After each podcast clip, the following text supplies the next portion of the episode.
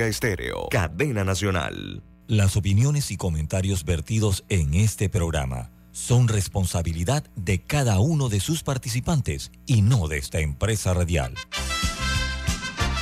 Son las 7.30 de la mañana, hora de un buen café y hora de Infoanálisis, el programa de información y análisis más profundo de Panamá. Infoanálisis con Guillermo Antonio Adames, Rubén Darío Murgas, Camila Adames Arias y Milton Enríquez. Infoanálisis por los 107.3 de Omega Estéreo.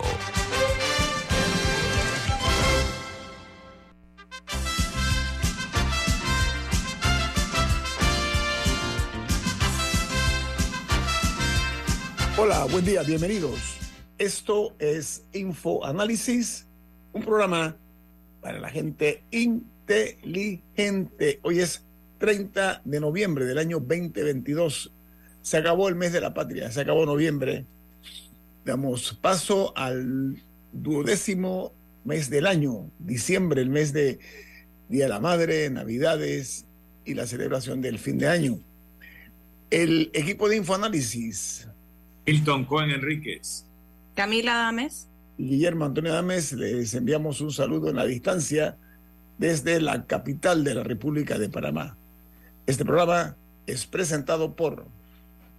Por Café Lavazza, un café italiano espectacular que usted puede pedir en los mejores restaurantes, cafeterías, centros de entretenimiento y deportivo. Pide tu Lavazza café para gente inteligente y con buen gusto que presenta Infoanálisis. Bueno amigos, hablando de presentar, les vamos a llevar a ustedes con muchísimo gusto cuáles son las noticias principales, los diarios más importantes del mundo. El New York Times titula Líder de Oath Keepers, condenado por sedición en el caso histórico del 6 de enero. Un jurado de un tribunal federal condenó a Stuart Rhodes líder de milicia de extrema derecha y uno de sus principales subordinados por un comité que determinó que realizó un complot para eh, mantener a Donald Trump en el poder. Mientras el Washington Post titula, fundador de Oath Keepers, Stuart Rhodes, culpable de conspiración y seducción el 6 de enero. Sedición. Además dice que eh, Rhodes eh, se quedó fuera del Capitolio de los Estados Unidos el 6 de enero de 2021, pero los fiscales, perdón, dijeron que era el cabecilla de un complot para desatar la violencia políticamente motivada para evitar la eh, asunción del presidente Biden al poder. El panel compuesto por siete hombres y cinco mujeres deliberó durante tres días antes de encontrar eh, a Rhodes culpable de conspiración.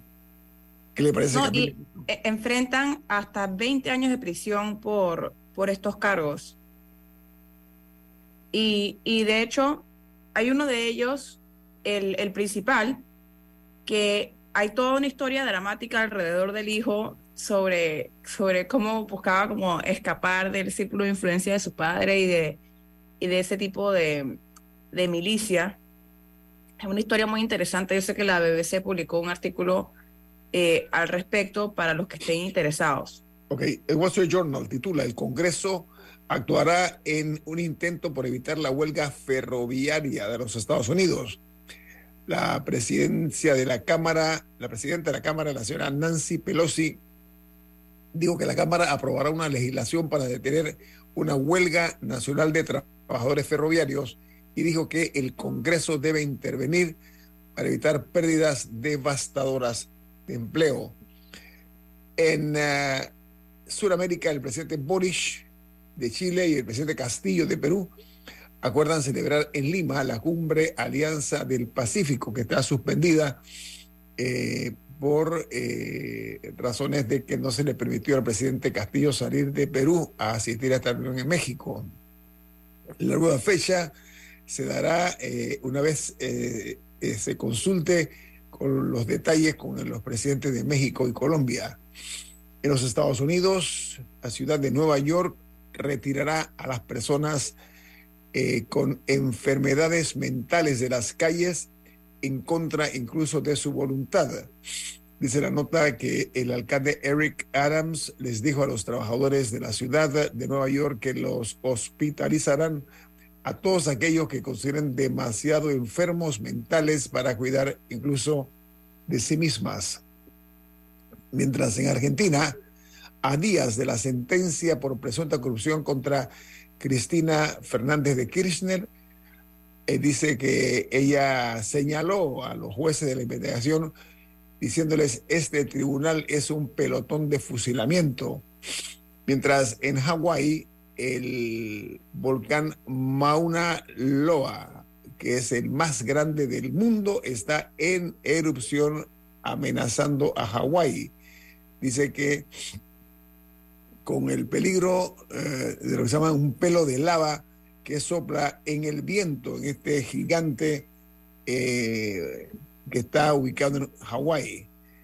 Mientras en Colombia el gobierno pide a los Estados Unidos alivio migratorio para las, eh, los que son los connacionales en situación irregular. El embajador colombiano en Washington le pidió y resaltó que está la necesidad de gestionar eh, la migración bajo un principio de corresponsabilidad. En México, la Corte Suprema de Justicia declaró constitucionalmente válida la participación de las Fuerzas Armadas en el país hasta el año 2024 bajo un marco legal y además regulado. Por otra parte, en eh, Chile, el metro de Santiago, la ciudad de Santiago, perdón, eh, dice que llegó un acuerdo o acudió al Tribunal de Defensa de la Libre Competencia para frenar el alza de las tarifas por sus efectos negativos. Dice que tanto para el metro como para eh, la ciudad. ¿Por qué razón? Porque esto va a afectar a los usuarios de la red. Mientras en Costa Rica el gobierno retira el proyecto de venta del BCR, que ese es el Banco de Costa Rica. El ministro de Hacienda anunció la desconvocatoria por críticas de eh, supuesta falta de transparencia eh, que ha recaído en este caso. Incluso sobre el plan de subasta del BCR, Banco de Costa Rica. En eh, los Estados Unidos, el Senado aprueba una ley para blindar el matrimonio homosexual. Dice que los demócratas quieren que la Cámara de Representantes la apoye y apruebe también la próxima semana. Mientras en Perú, el Congreso de Perú informó al presidente Pedro Castillo sobre la intención de una nueva moción de vacancia, o sea, de destitución del cargo, al señalar que el presidente peruano eh, tiene un problema de incapacidad moral permanente. Y por otra parte, una misión de la OEA visitará Perú y presentará un informe sobre la crisis política eso lo harán mañana, 1 de diciembre. El documento será sometido a votación en el Consejo Permanente de la OEA. Una noticia que es la que aparece en primera plana en los diarios de Guatemala es que eh, la presidencia de la República confirma que el presidente Yamatei estuvo hospitalizado y luego fue dado de alta por una situación de gastritis aguda que estuvo afectando al jefe de Estado guatemalteco, mientras en Qatar dice que han liberado sin consecuencias al italiano que irrumpió con la bandera arcoiris LGBTQ en un partido del Mundial de Fútbol y además portaba una camiseta de apoyo a las mujeres de Irán y contra la guerra de Ucrania. Esto sucedió durante el partido Portugal versus Uruguay. La televisión, como es eh, eh, norma ya, eh, lo sacó de pantalla, no sacó esa escena, se ve nada más al principio cuando sale corriendo este italiano, pero las redes sociales han sacado completamente el video del, caso de este joven italiano. En Nicaragua se informa que la Corte Interamericana de Derechos Humanos declara en desacato al Estado de Nicaragua y pide un informe al Consejo Permanente de la OEA sobre la situación de Nicaragua. Mientras en Puerto Rico anticipan una posible epidemia en la isla del virus de la influenza por el crecimiento, el aumento de los contagios que se han multiplicado particularmente entre eh, los niños. Dice que a nivel pediátrico y que están además muchos menores hospitalizados actualmente por el alza de eh, los números, la cantidad de, niños afectados por la influenza. Y esto ha provocado un alza severa en la ocupación de los uh, cuartos conocidos como unidades de cuidados intensivos, UCI, en Puerto Rico. Mientras eh, la principal noticia en El Salvador es que la Dirección de Protección Civil eh, afirmara que todo apunta a que el volcán Chaparrestique está volviendo a la relativa normalidad.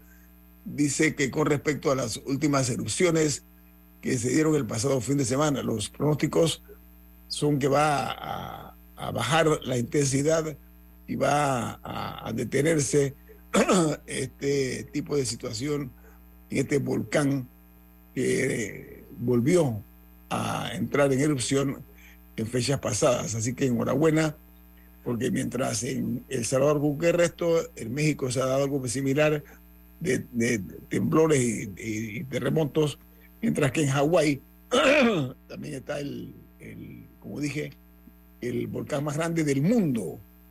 Eh, está en franca erupción, lo cual pone en peligro esta espectacular isla turística eh, por el peligro que representa el Mauna Loa. Este es el volcán, repito, más grande del mundo. Vamos al corte comercial. Esto. Diga, Camila. No, yo también tenía una noticia importante. Venga. Y es que eh, un, un, fármaco eh, para tratar el Alzheimer eh, está siendo referido a algunos científicos como un avance en las terapias contra esta enfermedad. Viene con sus problemas y hay todo un debate sobre si verdaderamente está teniendo un efecto o no. Está en etapa de, de, de pruebas médicas todavía, eh, pero según los resultados de este estudio, parece que pudo desacelerar, no detener, pero desacelerar un poco eh, el declive de, los, de, de la capacidad cognitiva de los, de los pacientes. Sí tenía una serie de, de efectos secundarios, o sea, de, de, riesgos, todavía se está estudiando, pero eh, básicamente los científicos están tratando diferentes maneras, porque ah, lo que, lo que dicen es que hasta ahora eh, su, ha tenido 100% fracaso, así que el hecho de que una parezca tener algún tipo de avance, aunque sea solamente, solamente un poco, eh, lo están tomando como, como una victoria. Pero básicamente hay diferentes científicos tratando de atacar distintas partes de la enfermedad. O sea, algunos se van por la inflamación, esta se va por unos aminoácidos que atacan las neuronas, hay otros que se están yendo contra otra, contra una eh, proteína que se encuentra tóxica que se encuentra en los cerebros de personas afectadas. Así que hay distintas ramas de investigación, pero eh, hay una particular en la que aparentemente, según algunos científicos, podría haber algo de esperanza, por lo menos en, un, en una desaceleración de la enfermedad. Bueno, al corte comercial. Esto es Info Análisis, un programa para la gente inteligente.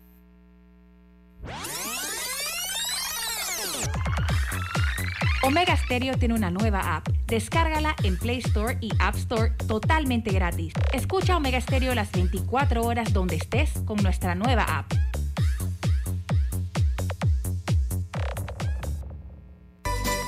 Hogar y Salud, la cadena especializada en el cuidado de su salud, les invita a la gran venta por Navidad del primero al 31 de diciembre en todas sus sucursales. Oh, ¿Cómo? Sí, en Hogar y Salud tendremos ofertas súper especiales en camas de todo tipo, sillas de rueda, andadores, sillones eléctricos, glucómetros, sillas de baño, monitores de presión, balanzas, rodadores, variedad de almohadas y cojines ortopédicos, sanitarios portátiles, barras de seguridad para el baño, pañales para adultos de máxima calidad y toda nuestra extensa gama de productos de máxima calidad a superprecios. ¡Oh, Y recuerde que Hogar y Salud les hace la vida más fácil.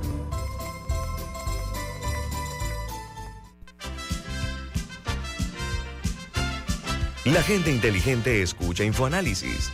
Los anunciantes inteligentes se anuncian en InfoAnálisis. Usted es inteligente. Llame al 269-2488 y todos lo sabrán. Infoanálisis, de lunes a viernes de 7 y 30, 8 y 30 de la mañana, en donde se anuncian los que saben. Grupo Clásico, 30 años brindando las últimas tendencias de la moda, con Hugo Boss, Clásico Womo, Suit Supply y Clásico Off, el grupo de tiendas de ropa masculina más elegante del país. Hugo Boss, marca número uno en el mundo de la moda masculina Clásico Uomo, una selección de la moda europea más exclusiva en un solo lugar.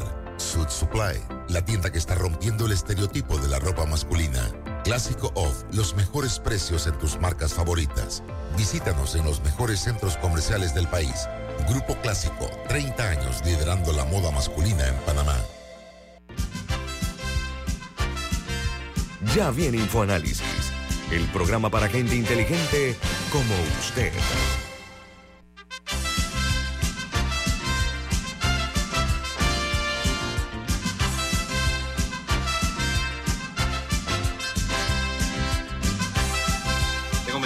Usted tiene un mensaje importante. ¿De qué se trata? Así es. En Banco Aliado te acompañan en tu crecimiento financiero.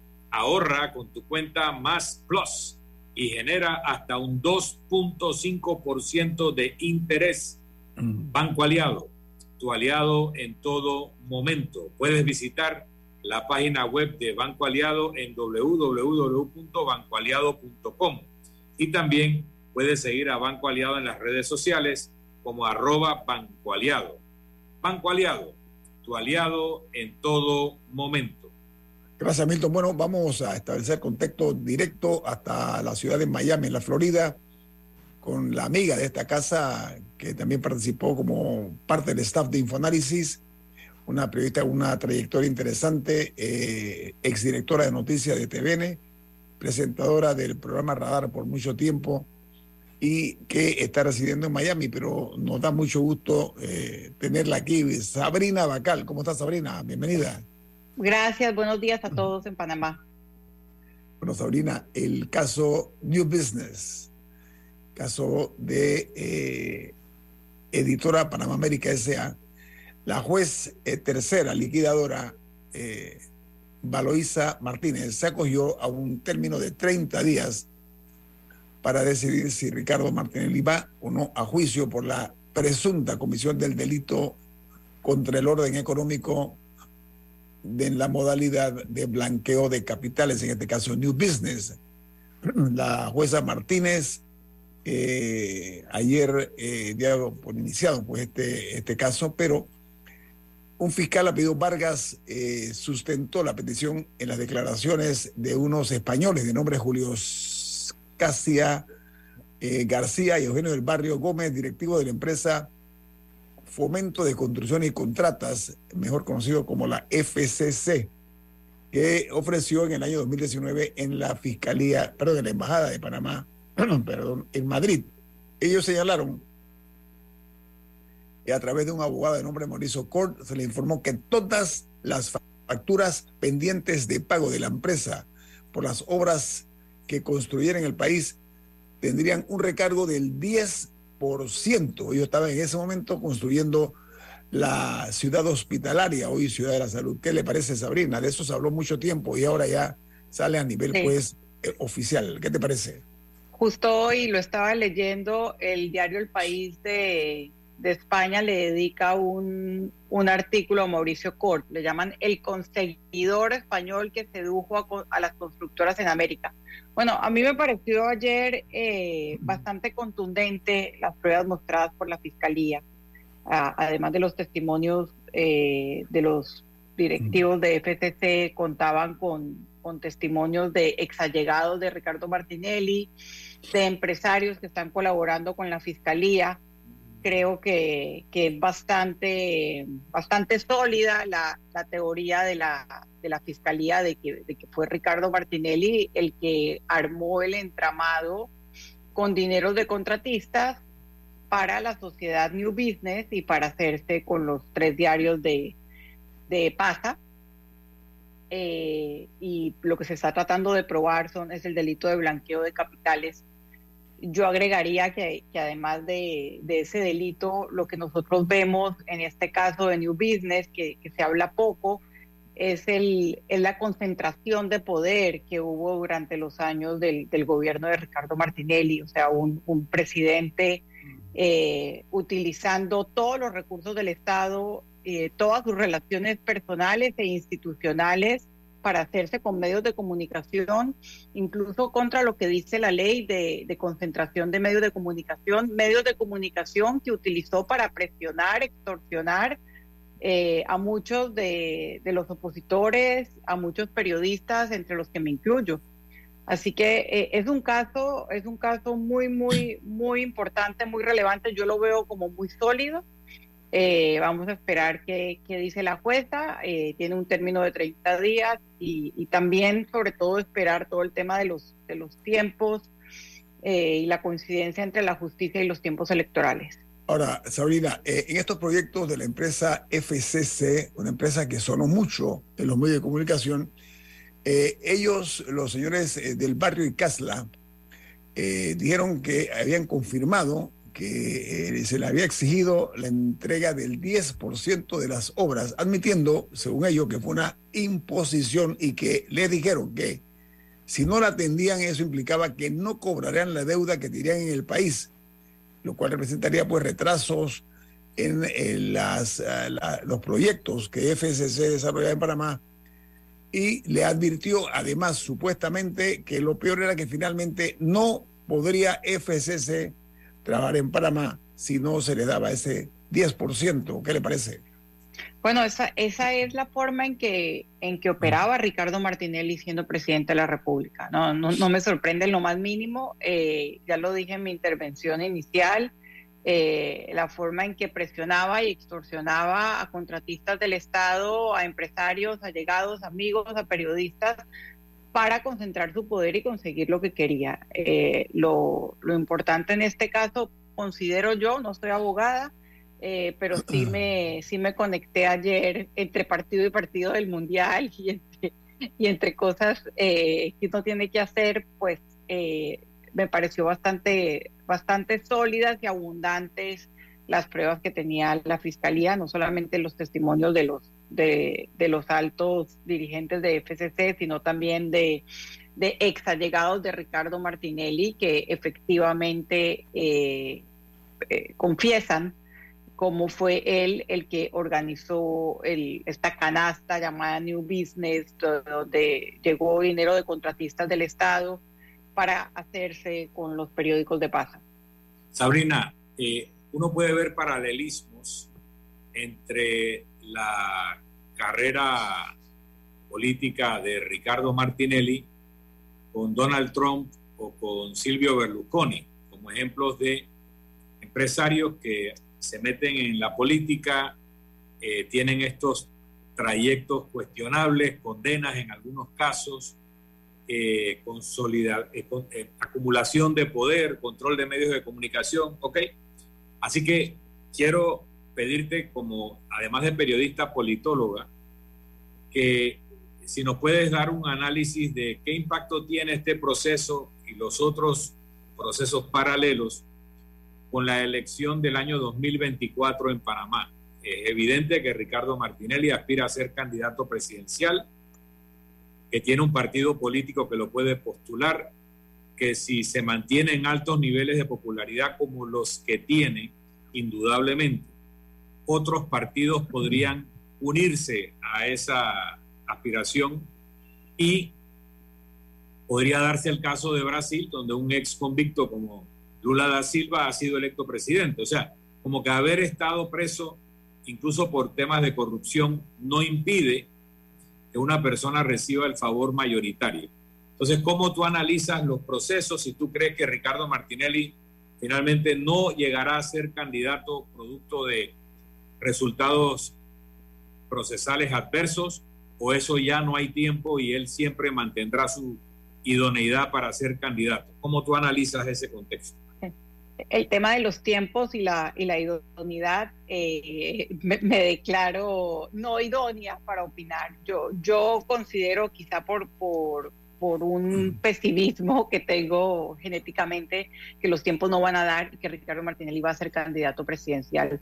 Y, y bien lo comparabas con con Donald Trump y con Berlusconi eh, es el mismo tipo, el mismo tipo de político, la misma tipo, el mismo tipo de propuesta populista y autoritaria.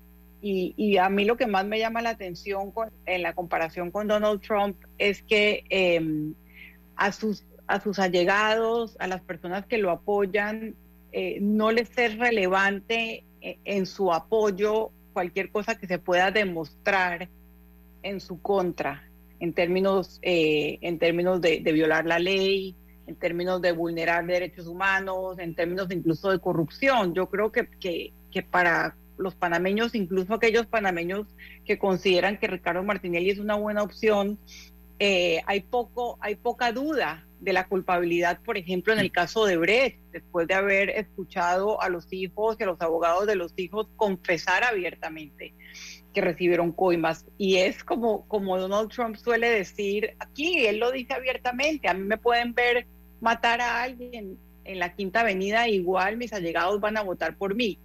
Ese, eh, eh, digamos, ese, ese apoyo sólido a Donald Trump se está viendo ahorita resquebrajar por el mal resultado que le adjudican a sus candidatos en, la, en las elecciones de medio término. Pero en el caso de Ricardo Martinelli, eh, yo, y no tengo por qué dudar en las encuestas que he visto, eh, yo sí, porque uno conversa con la gente en Panamá eh, y la gente tiene un recuerdo de una bonanza económica y es imposible disputarle a la gente ese recuerdo o imposible decirle a alguien que, que no tiene sus necesidades básicas resueltas que la institucionalidad y el respeto por la separación de poderes son más importantes que, tener dinero en el bolsillo. Es un argumento muy difícil para hacer. Entonces, eh, lamentablemente, y esto ya no es algo solamente de Panamá, eh, porque lo estamos viendo en la, en la que fue durante mucho tiempo la democracia modelo de la de Estados Unidos. Una cosa es eh, el respeto por las instituciones y el, y el respeto a la ley eh, y, el, y al, digamos, a, la, a los límites que debe tener un mandatario y otra cosa es la popularidad de un político. Eh, yo diría que en Estados Unidos hay muchas más consecuencias legales que en países como Panamá, pero eh, lo veo como dos procesos que aunque en teoría puedan sonar contradictorios, en la práctica no lo son. O sea, yo creo que la gente reconoce eh, que, fue un quinquenio donde los niveles de corrupción se exacerbaron, donde los niveles de autoritarismo se exacerbaron y aún así un porcentaje muy importante está dispuesto a darle su voto en 2024. Vamos al corte comercial. Estamos hoy platicando con Sabrina Bacal, que se encuentra en Miami y eso nos óbice para que esté con nosotros esta mañana aquí en Info Análisis. Viene más. Esto es Info Análisis, un programa para la gente inteligente. Omega Stereo tiene una nueva app. Descárgala en Play Store y App Store totalmente gratis. Escucha Omega Stereo las 24 horas donde estés con nuestra aplicación totalmente nueva. Dale mayor interés a tus ahorros con la cuenta de ahorros Rendimax de Banco Delta Gana hasta 3% de interés anual y administra tus cuentas desde nuestra banca móvil y banca en línea. Ábrela ya en cualquiera de nuestras sucursales. Banco Delta, creciendo contigo. La gente inteligente escucha InfoAnálisis. Los anunciantes inteligentes se anuncian en InfoAnálisis. Usted es inteligente. Llame al 269-2488 y todos lo sabrán. Infoanálisis, de lunes a viernes de 7 y 30, 8 y 30 de la mañana, en donde se anuncian los que saben.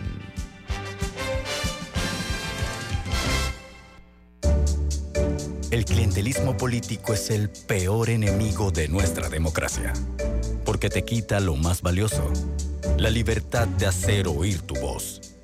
Puede venir en forma de regalos o promesas a cambio de tu firma o tu voto, pero no te confundas.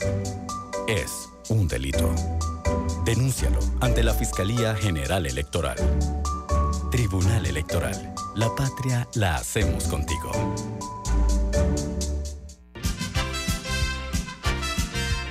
Ya viene InfoAnálisis, el programa para gente inteligente como usted.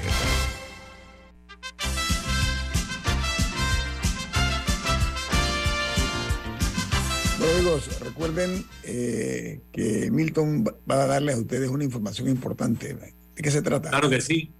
Florida State University, una universidad americana establecida en Panamá, anuncia que tiene sus matrículas abiertas para enero 2023.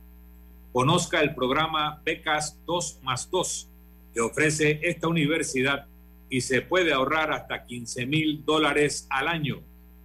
Florida State University es una universidad americana en la lista de las 20 mejores universidades públicas de los Estados Unidos.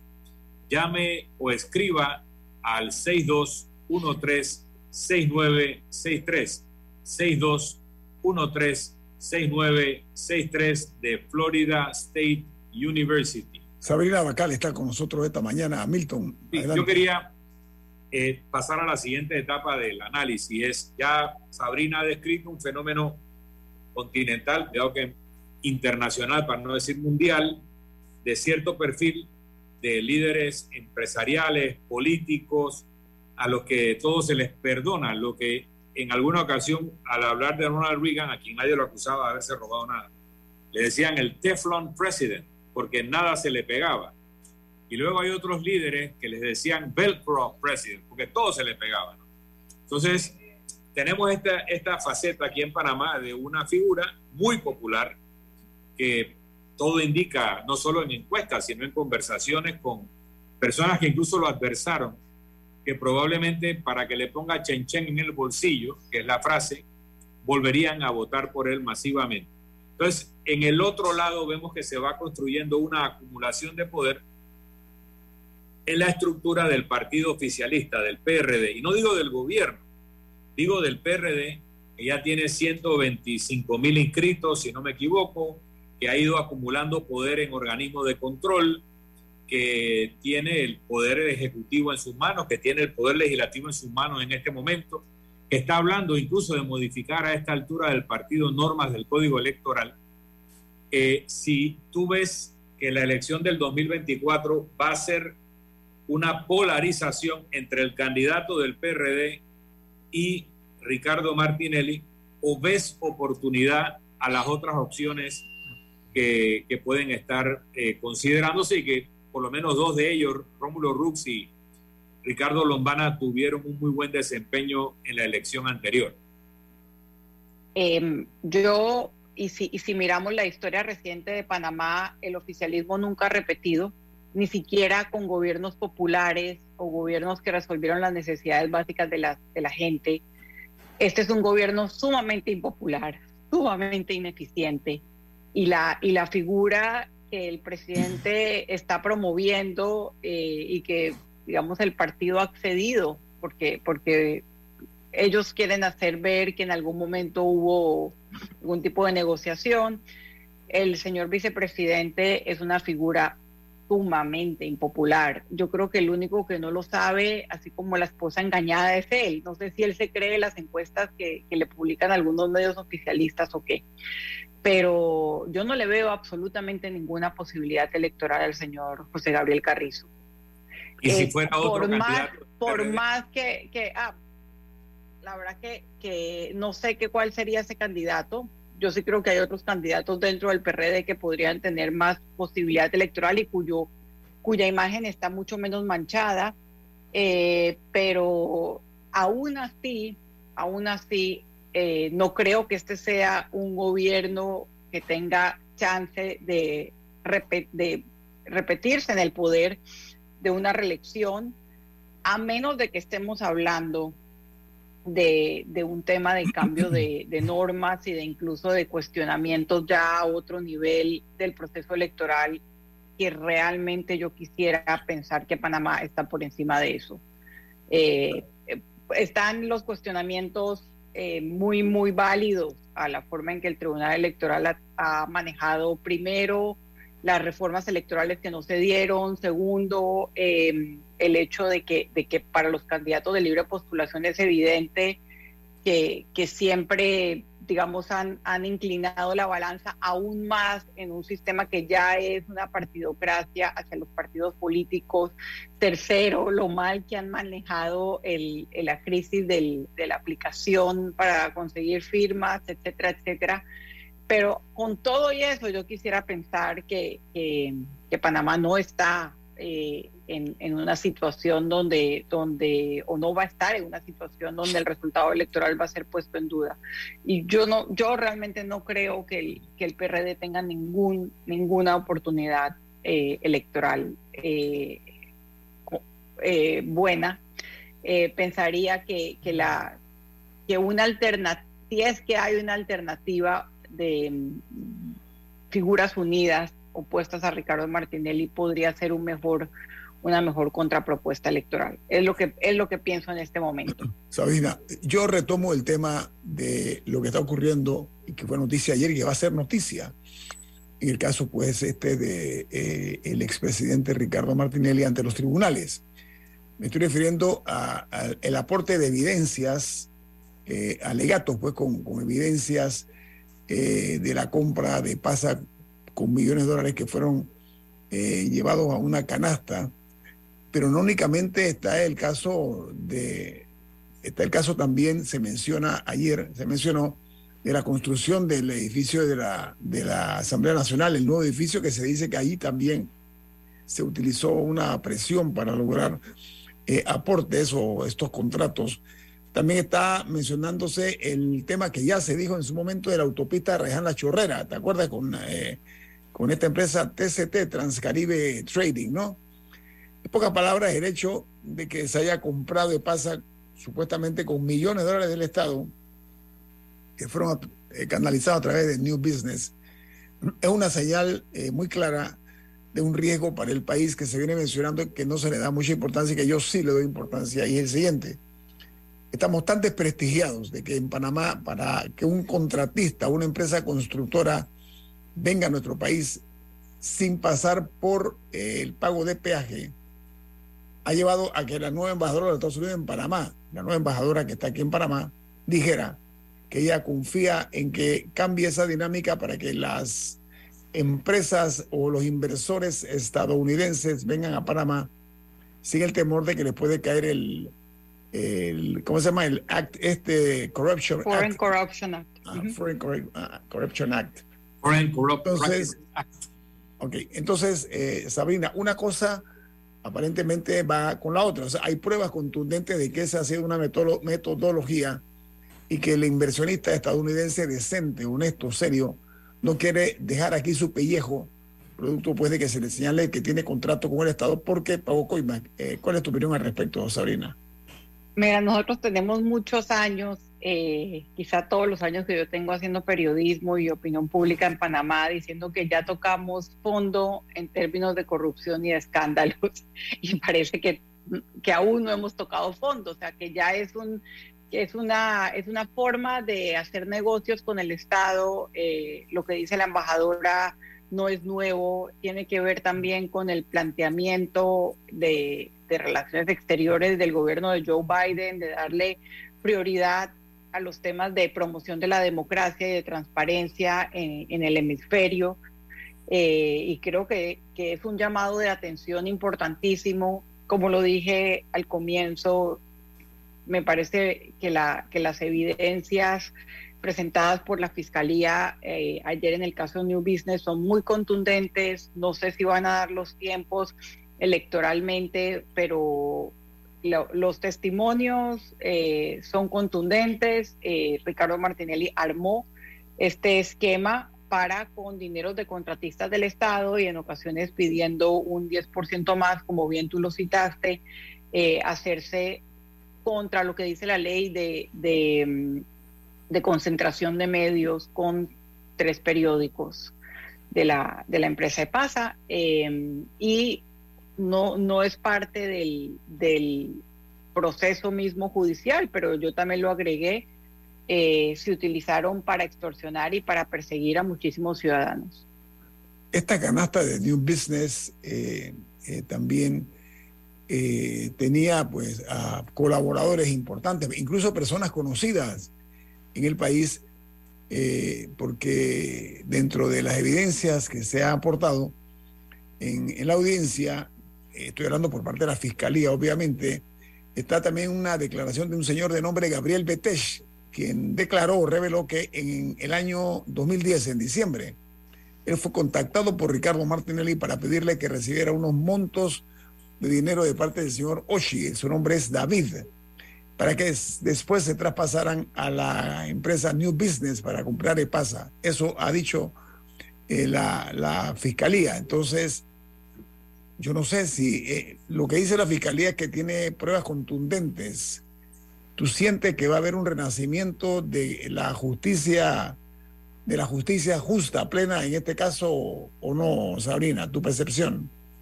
Lo que pasa es que tantas veces eh, hemos pensado que eso viene y no viene, pero yo considero dentro de, mi ignorancia jurídica, porque yo no estoy abogada, pero, pero sí me sí estuve pendiente de lo que de lo que la fiscalía llevó ayer. Considero que este es un caso sumamente sólido.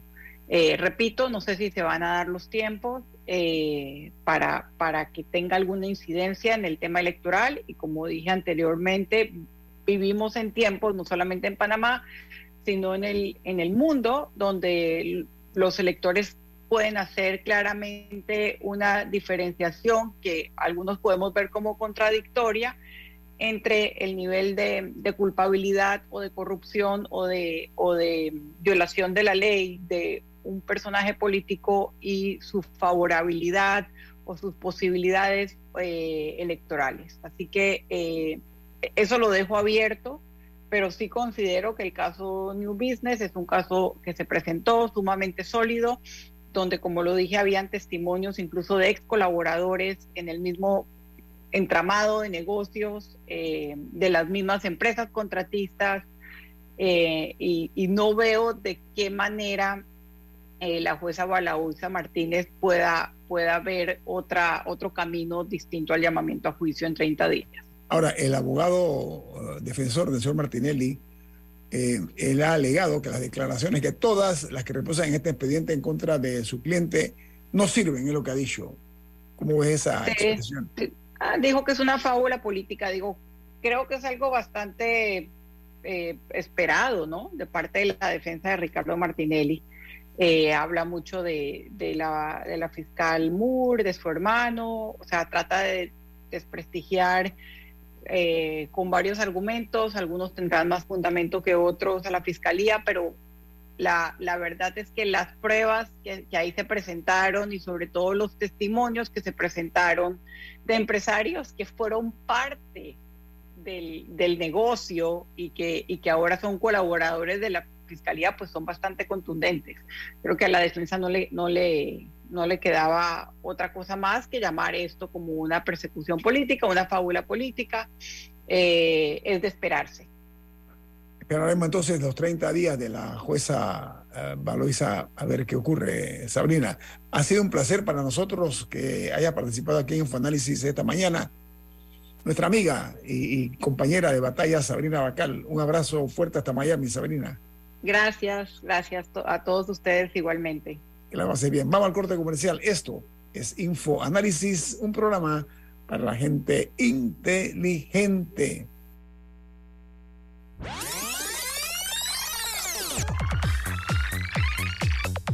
Omega Stereo tiene una nueva app. Descárgala en Play Store y App Store totalmente gratis. Escucha Omega Stereo las 24 horas donde estés con nuestra aplicación 100% renovada.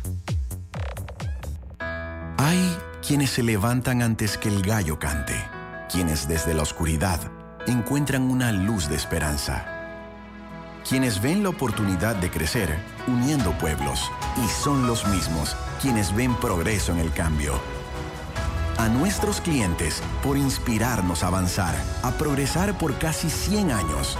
Les damos gracias visionarios y ASA.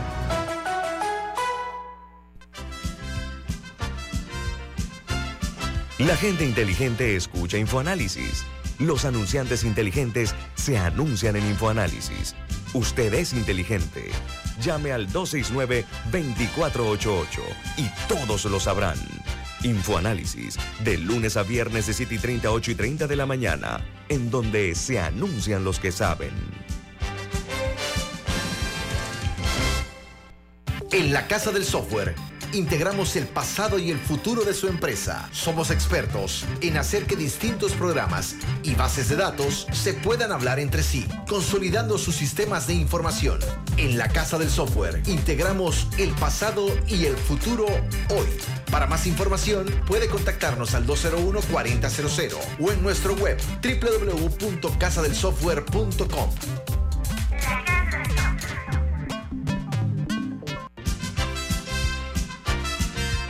Ya viene InfoAnálisis, el programa para gente inteligente como usted.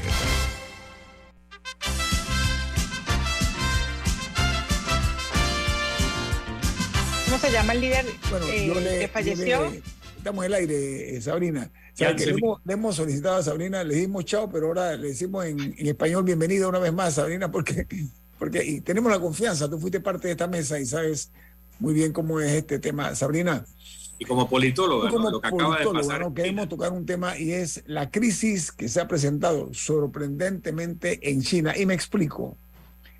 El señor Xi Jinping se consolida hace un poco tiempo atrás como líder de China. Sin embargo, se han dado una serie de situaciones inesperadas con el, la, la salida de las calles de miles de personas protestando. Hay, hay un Millones. tóxico. ¿eh? Cien- cientos de millones. Cientos de mi- Ok, entonces... La revolución A4. Ok, entonces esto trae como consecuencia, Sabrina, o exige en un programa de esta naturaleza y de esta calidad un análisis de esa situación. Milton, tú hablaste del deceso de alguien. Quiero, importante. quiero poner un contexto, ¿no? No, pero ¿quién murió? ¿Quién Eh, fue el que murió hace dos horas? ha muerto. Zemin. Quiero poner el contexto. Eh, luego de la muerte de Mao Zedong, quien consolida el poder, que era un líder chino que había estado en desgracia desde la revolución cultural, eh, llamado Deng Xiaoping. Deng Xiaoping es el padre de la apertura de China, la modernización, el, el que dijo que no importa de qué color es el gato con tal de que case ratones. Así Ese es Deng Xiaoping. Deng Xiaoping va progresivamente retirándose y crea un sistema de relevo del poder en donde ningún dirigente chino que lo sucediera podía estar más de uno o dos periodos. Luego de él lo sucedió Jiang Zemin. Jiang Zemin acaba de morir, el anuncio fue hecho hace dos horas, a los 96 años, y él era líder de una de las corrientes dominantes en su momento cuando fue eh, líder de China, con todos los cargos que se acumulan para hacerlo, y luego él fue sucedido por Hu Jintao. Hu Jintao Por Milton, es el permiso, Milton, nada más, dame una apreciación histórica. El, el- al hablar de, de, de Jiang Zemin, él fue precisamente la persona que llegó al poder después del caso de la plaza de Tiananmen, para, para ponerlo y ubicarlo en su momento, las protestas aquellas que dieron la vuelta al mundo de la plaza y de Tiananmen. estuvo de acuerdo con toda la represión, al igual que al igual que lo estuvo porque todavía vivía el propio Deng Xiaoping. Entonces, pero Jiang Zemin fue acusado de que había montado un sistema enormemente corrupto. Y cuando Jiang Zemin es desplazado por Hu Jintao, que representaba a lo que se llamaba, y todavía se llama, las juventudes comunistas, a pesar de que Hu Jintao es un hombre ya anciano, eh, ellos vienen con una visión un poco más liberal, un poco más armónica con el mundo. Y luego de Hu Jintao, eh, con apoyo de Hu Jintao, llega Xi Jinping, que es uno de los príncipes de la revolución. Príncipe porque su padre estuvo al, lado de Mao Zedong y ocupó un alto cargo, también tuvo sus periodos de desgracia. Y eh, Xi Jinping acaba de completar un ciclo donde rompe la prohibición hace un tiempo de reelegirse. Ahora va para, la, para su tercer periodo, si no me equivoco. Pero además en el, en el evento del Partido Comunista, donde se consolida todo el poder, no le deja espacio a la facción de Hu Jintao y le deja mucho menos espacio a la facción de Jiang Zemin y le hacen una humillación a Hu Jintao porque lo sacan del Congreso, lo levantan de la silla y lo sacan del Congreso, cosa nunca antes vista. Inaudita, inaudita. Inaudita. Entonces, ahora, producto de las restricciones de la política de COVID que tiene el gobierno de eh, Xi, Jinping, Hay, un, hay un gran revuelo y hay levantamientos y protestas en buena parte de China y una represión muy fuerte también. Entonces, Probablemente eso es espontáneo producto del acoso, pero no sería normal en un país acostumbrado a esas restricciones y probablemente hay algún nivel de agitación que pudiera venir de las corrientes internas del Partido Comunista Chino, lideradas por Hu Jintao, y también podría haber venido algo de Jiang Zemin. Entonces, la muerte de Jiang Zemin genera en este contexto de una China que está inestable muchas preguntas y por eso bueno aprovechar la presencia de Sabrina con nosotros como politóloga, que es Sabrina. Sabrina, este hombre murió de leucemia, nada más quiero agregar eso a los 96 años. Y a los 96 años. adelante, Sabrina, tu análisis. No, eh, impresionante lo que estamos viendo en China, eh, las protestas con las hojas A4 en blanco, eh, y es una forma de, de, decirle al gobierno, ¿por qué me vas a detener si el papel está en blanco?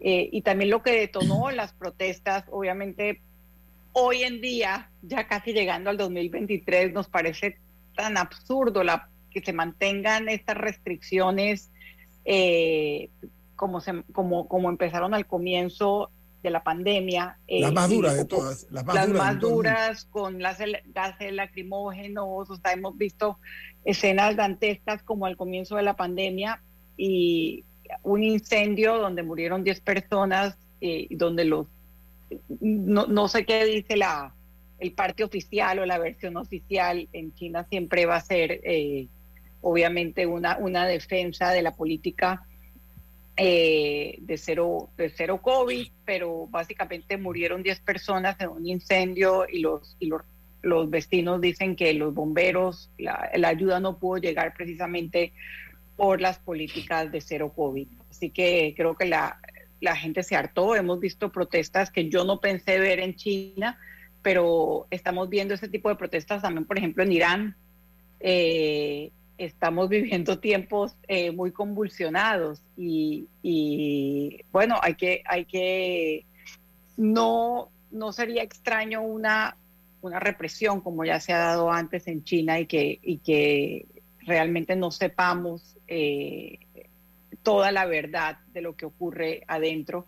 Eh, los análisis que yo he leído, visto del gobierno de Xi Jinping, él ha, ha aumentado el nivel de control y autoritarismo eh, con respecto a años antes, eh, así que no, no me extrañaría que no acepte nada, que no afloje nada y que al contrario haya mucha más represión. Ahora, el señor Xi Jinping se consolida en el poder por tercer eh, eh, periodo consecutivo y pasando poco tiempo después de haber logrado ese objetivo de haber roto, que es la parte importante, una fórmula que existía allí, le surge este tipo de fantasmas, ¿no? Este, este tipo de movimientos en las calles de enojo eh, popular, Sabrina. El mundo está cambiando tan fuerte que incluso en países de esta naturaleza ya la gente los ciudadanos eh, están eh, emergiendo en una forma de protestar, incluso poniendo en peligro su vida. Véase el caso de Irán también, ¿no? Otro, otro caso eh, significativo. Incluyendo la selección de Irán, que está haciendo manifestaciones de protesta a su manera en el Mundial de Fútbol. Y que la vio a cantar el himno nacional. no, pero incluso entre los fanáticos, entre los fanáticos se ha visto a, mujeres con, o sea, con, con, letreros. Por ejemplo, yo vi a una con un, con un suéter de la selección que atrás tenía el nombre de, de la mujer de 22 años que fue que murió mientras estaba bajo custodia de la policía. Bajo tortura de la Ajá. Entonces, o sea, sí vemos expresiones. Sí. me hace preguntarme, o sea, qué tan sostenibles van a seguir siendo en el tiempo algunos regímenes autoritarios que permanecen. Aunque bueno, hay unos que, que han demostrado resiliencia. resiliencia pero ya hay unos en los que ha habido intentos. Bueno, pensando en Venezuela, ¿cuántos intentos no ha habido de, de un cambio? Y ahí está Maduro.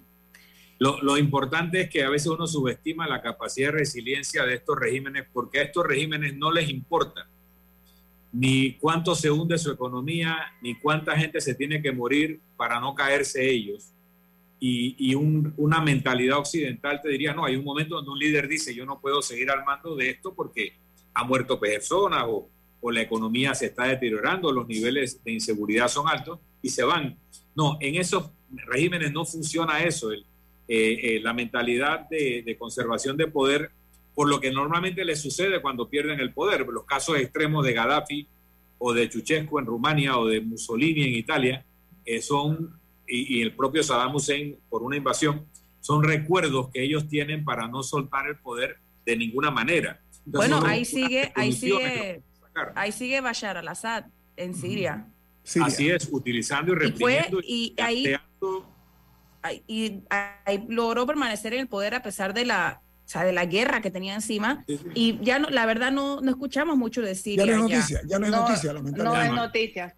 5.8 millones el, de refugiados. En, en el caso de China, otro elemento que tal vez no tiene nada que ver.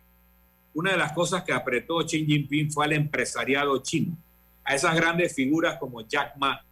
Lo apretaron tan duro que Jack Ma desapareció del radar desde el año 2020 bueno, ha reaparecido en Tokio y, y, se mueve entre Tokio, Estados Unidos, Israel y otros países de alta tecnología. Y, y, no sé si es casualidad que Jack Ma reaparece en este momento donde hay protestas en China o, o no, o tiene algo que ver con todo lo que puede estar pasando. Hay que observar mucho China porque okay. viene o una gran represión o una nueva revolución. Sabrina Bacal, ha sido un placer tenerte aquí en Infoanálisis. Un abrazo. Un abrazo a todos.